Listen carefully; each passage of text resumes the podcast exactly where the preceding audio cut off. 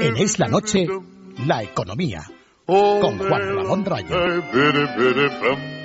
If I were a wealthy man, I wouldn't have to work hard. 8 y 34 minutos de la noche, 7 y 34 minutos en las Islas Canarias. Juan Ramón Rayo, ¿cómo estás? ¿Qué tal? ¿Qué tal el fin de semana? ¿Bien? Muy bien. Volvemos, comenzamos la semana y lo hacemos con un dato que a ver cómo lo interpretamos. Hablo eh, de esa caída tremenda de la prima de riesgo, que ha caído al parecer a mínimos eh, de hace dos años, ¿no? ¿Cómo lo podemos interpretar? Efectivamente, bueno, pues seguimos en ese clima del que venimos hablando ya unas semanas o meses, de cierto optimismo no demasiado fundado a nuestro parecer, pero que es innegable que la percepción que existe ahora mismo en el mercado sobre las posibilidades de España de estabilizarse pues es mucho mayor que por ejemplo hace un año. Y siendo eso así siendo que hay un cierto ya digo optimismo unas ciertas expectativas positivas hacia nuestro país pues eso se refleja obviamente en indicadores financieros como la prima de riesgo o también como el IBEX 35 es decir como la bolsa eh, madrileña. Al fin y al cabo los dos son indicadores de sentimiento de sentimiento hacia que España pues podría estar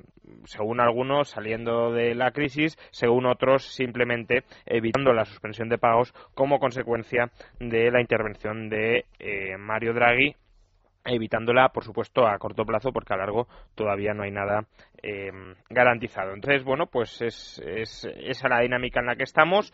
Eh, optimismo o al menos no pesimismo tan grande como hace un año o como incluso hace dos años y, por tanto, mejora de estos indicadores. Si España cotizara en la bolsa, es decir, si España fuera una empresa, lo que veríamos es que el precio de la acción de España estaría subiendo. Lo que pasa es que cualquiera que se haya metido un poco en bolsa sabe que la volatilidad es una nota bastante común en las acciones. Es decir, cuando una acción se, o cuando una empresa se pensaba que estaba o que está a punto de quebrar, su precio se desploma y luego si por alguna circunstancia eh, pues se genera un cierto clima de que quizá no suspenda pagos, de que quizá tenga vida eh, después de esa muerte anunciada y no llegada, etcétera, pues enseguida aumenta de precio y se genera pues un cierto momentum, un cierto clima en el cual pues se invierte, se sube, la acción sube de valor, etcétera, etcétera. Pero, y esa es la clave, si los fundamentales de esa acción, o en este caso de nuestra economía,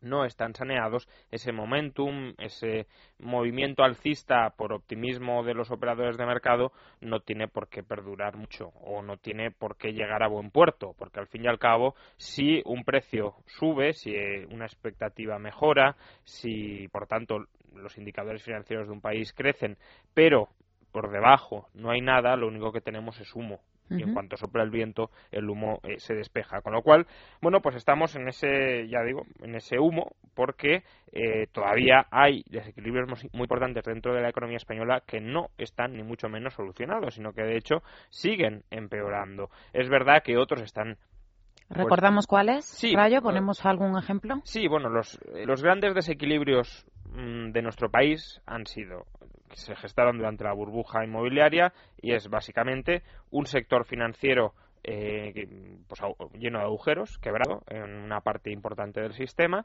que tenía que recapitalizarse. El segundo desequilibrio es una economía absolutamente eh, destartalada, absolutamente descompuesta, absolutamente eh, descoordinada.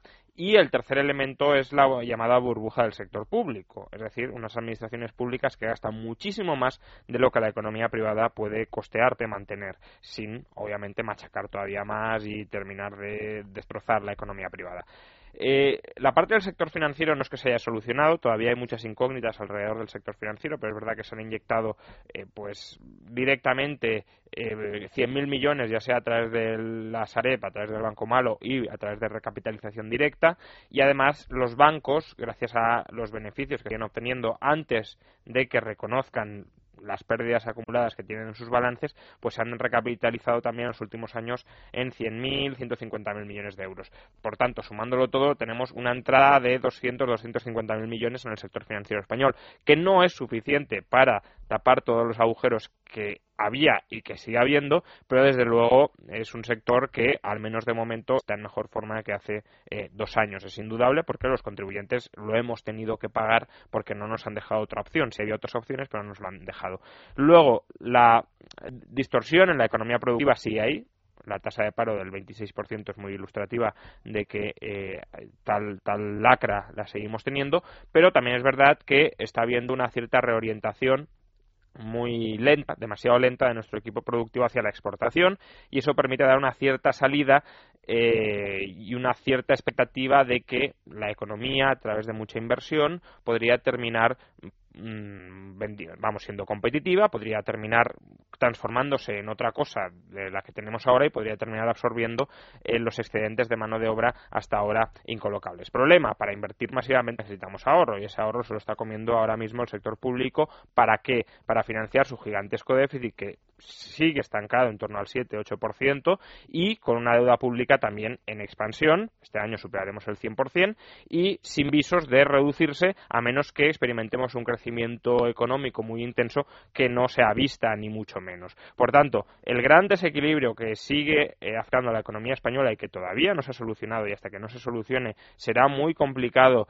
que entremos en un círculo virtuoso en el cual atraigamos eh, ahorro internacional, capital internacional para transformar el equipo productivo, para recolocar a los trabajadores generando riqueza, para Mm, pues que esa generación de riqueza de algunos trabajadores genere más riqueza en otras partes de la economía a través del llamado efecto multiplicador y genere más empleo en otras partes de la economía, etcétera, etcétera. Empecemos a amortizar de manera mucho más intensa nuestra deuda y demás. Hasta ahora seguimos manteniendo una economía pues al borde de, la asfixia, al borde de, la suspensión de pagos, porque no hemos salido de ella, aunque a corto plazo pues eh, haya más confianza en nosotros, y eh, no salimos de ello porque hasta que no se transforme la economía productiva, hasta que no se transforme el equipo, hasta que no amorticemos de manera mucho más intensa toda nuestra deuda, será complicado que eh, afiancemos nuestra, nuestra situación. Pero para eso el sector público tiene previamente que solucionar sus desequilibrios y eso no lo hemos hecho. Algo se ha hecho, ciertamente, pero muy poquito. Tenemos todavía un déficit público de 75.000 millones al año y un poquito de lo que se ha hecho, pues viene a colación de la siguiente noticia. Eh, ese copago farmacéutico, que bueno, una de las pocas medidas de racionalización del gasto, pues realmente lógicas, sensatas que ha adoptado este gobierno, de las poquitas ya digo, lo otro ha sido paralizar obra pública, que está muy bien, pero desde luego no un recorte estructural de la administración pública. Y eh, pues hoy nos hemos encontrado con el Partido Socialista que ah, teniendo, digamos, a la izquierda gobernando, pues el Partido Socialista se ha de diferenciar todavía más yendo hacia la izquierda del Partido Popular. Ha criticado al Partido Popular porque los pensionistas han tenido que hacer frente a 384 millones eh, en concepto en concepto de copago. Sí, son, vamos, no, no, tengo las cifras brutas, obviamente, pero es bastante verosímil que así sea. Es decir, eh, se introdujo el copago para los pensionistas y para el resto de la población, sacando a los eh, parados, y obviamente, pues esto tiene como consecuencia que si tú quieres mm, medicinas o necesitas medicinas, tendrás que pagar una parte de las mismas. Lo que pasa es que esto es un arma de doble filo para las, la crítica que actúa el Partido Socialista, porque el Partido Socialista dice la sociedad española se ha tenido que hacer cargo de 550 millones más de euros para pagar los medicamentos y de esos 550, 384 millones, el 70% los han pagado los pensionistas. Pero no olvidemos que el Partido Popular dio hace unas semanas las cifras de ahorro total en concepto o por el copago y fueron un ahorro total de 2.000 millones de euros. Por tanto,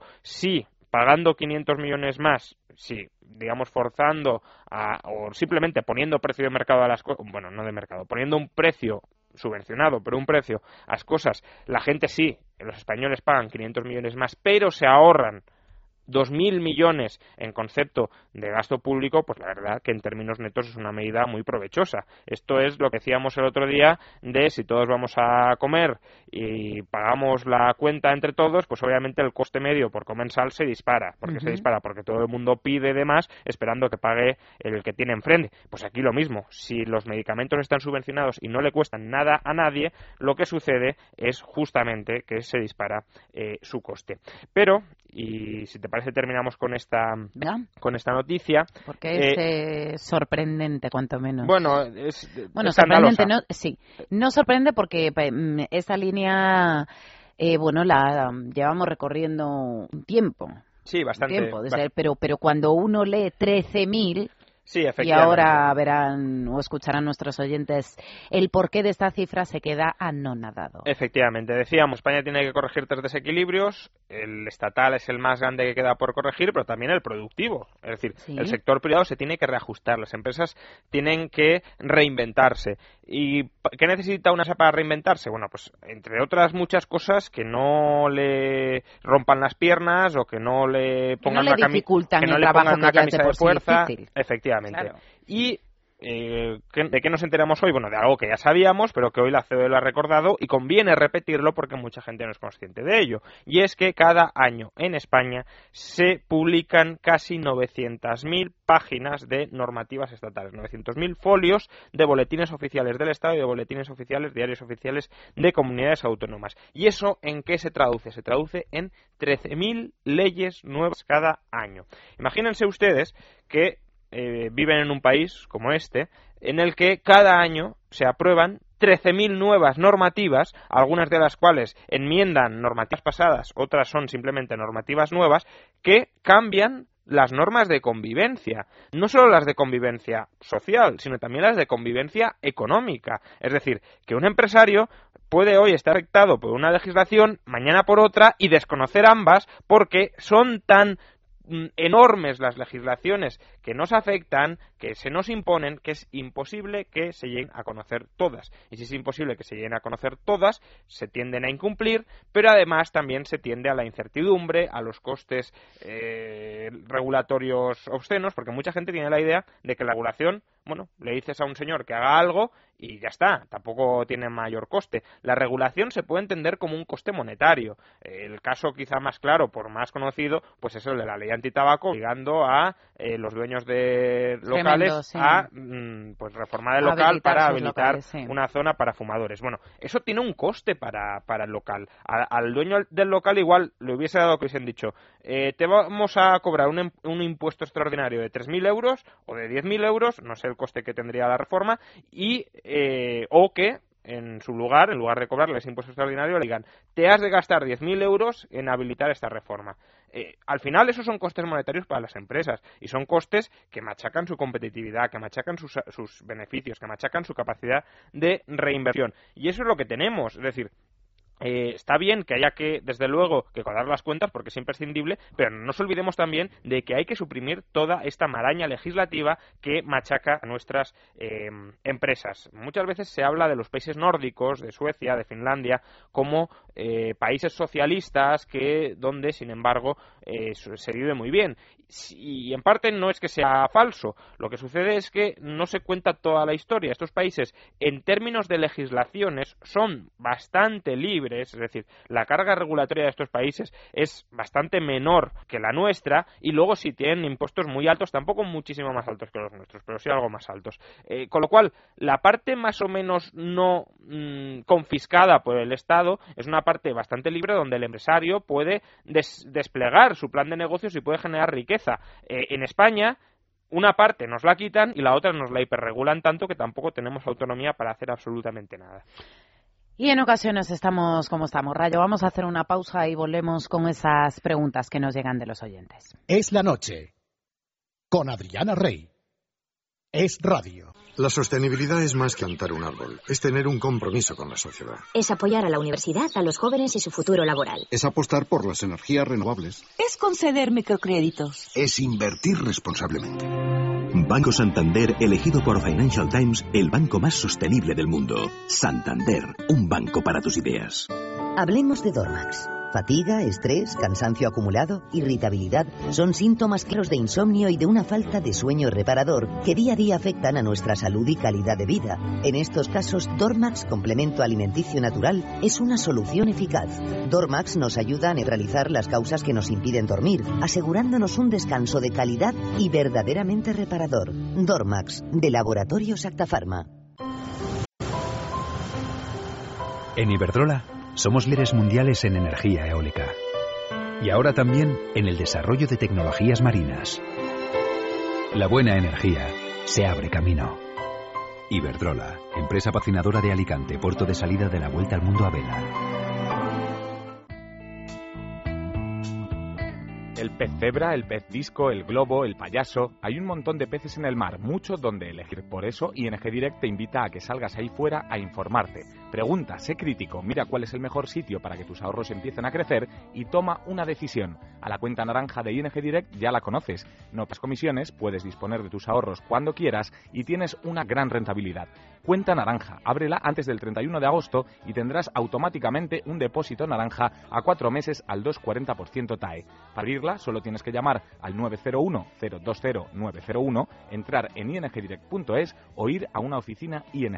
ING Direct, Fresh Banking.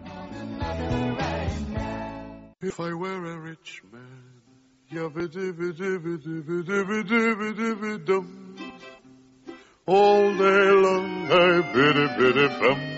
If I were a wealthy man. 9 menos 10 y vamos eh, ya inmediatamente a contestar esas preguntas que nos llegan al correo a nuestro email del programa es la noche fm. El jueves pasado íbamos eh, por entregas en este caso porque el email que nos mandaba Jorge Moreno pues eh, tenía varios apartados. Jorge Moreno nos traía y nos ponía encima de la mesa una serie de clichés que bueno pues que es frecuente oírlos en conversaciones entre gente. Em, los, los vamos poniendo poniendo encima de la mesa, lo llevamos haciendo desde el jueves pasado para que, bueno, Rayo los comente y, aporte pues eh, su granito de arena en este caso. Rayo, vamos a ocuparnos del cuarto cliché y último que nos traía Jorge Moreno y es el siguiente sobre la propiedad privada y dice lo siguiente, si la propiedad privada es una máxima inviolable, llegará un día en que los hijos de tus hijos nacerán sin nada porque todo estará ya repartido y en propiedad de otros. Estarán condenados a pobreza o a trabajar para otros. ¿Esto es así? Bueno, desde luego es una idea muy intuitiva de que las cosas pueden funcionar así, ¿no? Al fin y al cabo, si cada vez eh, cada uno se va apropiando de más cosas, al final les van quedando menos cosas para los demás, ¿no? De hecho, incluso un, un liberal como John Locke cuando explica cómo surge la propiedad, dice que es legítimo em, apropiarse de las cosas siempre y cuando dejemos eh, otro tanto y de igual calidad para los demás, de eso de, lo que nos apropiamos. Con lo cual la idea esta de que efectivamente si nos quedamos con algo reducimos la cantidad que queda disponible para otros está desde hace siglos, incluso ha sido un temor que ha acechado a grandes liberales como puede ser eh, John Locke. Em, bueno, la verdad que es una idea, ya digo, muy intuitiva, pero es una idea falsa, es una idea que se corresponde con o, que tendría algo de verosimilitud hace, pues, no sé, 5.000, 6.000, 10.000 años, pero desde luego no en los sistemas capitalistas actuales. En los sistemas capitalistas actuales, eh, la clave no es en tener un trozo de tierra. Hace 200 años la tierra sí era el gran activo por el que todo el mundo se peleaba y las los grandes conflictos eran por la propiedad de la tierra, etcétera. Hoy si nos fijamos, lo de la propiedad de la tierra, pues bueno, queda algo en algunas zonas de, grandes terratenientes, pero no es algo que preocupe demasiado a la gente. Ahora se habla sobre todo de redistribuir la renta, de nacionalizar empresas, etcétera. Con lo cual, eh, lo que vemos es que en realidad la propiedad el valor, la riqueza, no está en la tierra, no está ni siquiera en el trabajo físico puro y duro, sino que está en las empresas. Es decir, está en la capacidad de crear un sistema que haga un uso económico, un uso razonable, un uso rentable de los recursos, ¿para qué? Para producir los bienes que desean los consumidores. Con lo cual, eh, uno es tanto más rico cuanta mayor participación tenga en empresas. Eh, y las empresas, uno podría pensar, bueno, pues las empresas son las que hay y por tanto quien sea hoy dueño de las empresas, pues ya tiene todo el mundo bajo su control. Las empresas no son las que hay. Eh, de hecho, si miramos qué empresas siguen vivas en qué países, nos daremos cuenta que en las economías más libres, por ejemplo en Estados Unidos, es donde hay en los índices bursátiles, por ejemplo, una mayor rotación de, empresas. Incluso los grandes gigantes empresariales de hace 30 años, muchos de, de ellos ya han desaparecido. Hace 30, 30 años, y yo siempre pongo ese ejemplo porque es muy ilustrativo, eh, probablemente la empresa que se consideraba como la más segura, la más eh, inviolable, la que tenía una cuota de mercado más asentada, era Kodak, más incluso que Coca-Cola. ¿Por qué? Porque todo el mundo eh, se hacía una foto en la vida eh, con su familia y querían que esa foto fuera de calidad. Y para que fuera de calidad tenía que ser marca Kodak. Bueno, pues hoy Kodak ya está creada. Con lo cual, las gran, los grandes emporios pasados no tienen por qué sobrevivir. Y de hecho, cada vez va siendo más complicado que las empresas sobrevivan mucho tiempo. Planteémonos una simple cuestión.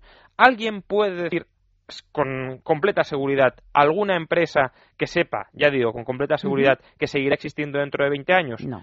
Quizá Coca-Cola, es la única que, Puede ser. que podría ser con algo de seguridad. Pero Inditex. Inditex estaría por ver, estaría por ver porque el sector de la moda puede dar muchos, muchas, vueltas. muchas vueltas. Inditex hace 10 años no era nada, por tanto dentro de 10 años no tiene por qué seguir siendo. Pero desde luego son eh, es difícil. Por tanto, si decimos que la propiedad está en las empresas y no podemos saber qué empresas van, van a sobrevivir y cuáles no, eh, desde luego no podemos decir que la propiedad ya esté dada, ya esté repartida y lo que sucede al final que es que cualquiera eh, afortunadamente en una economía libre puede crear un sistema de valor, es decir, una empresa que sea mucho mejor que las empresas ya sentadas, les puede comer todo ese mercado. Recordemos, Google nace en un garaje, pero es que Microsoft también nace en un garaje y Microsoft se come eh, a IBM, Google se ha comido a Microsoft y ahora Facebook intenta comerse a Google, aunque no lo está consiguiendo. Pero bueno, en cualquier caso lo intenta o, en algún sector se lo ha comido en redes sociales, evidentemente, se lo ha comido. Del todo. Del todo. Entonces, eh, por tanto, cualquiera puede crear una empresa y por tanto cualquiera puede crear casi de la nada, casi sin recursos,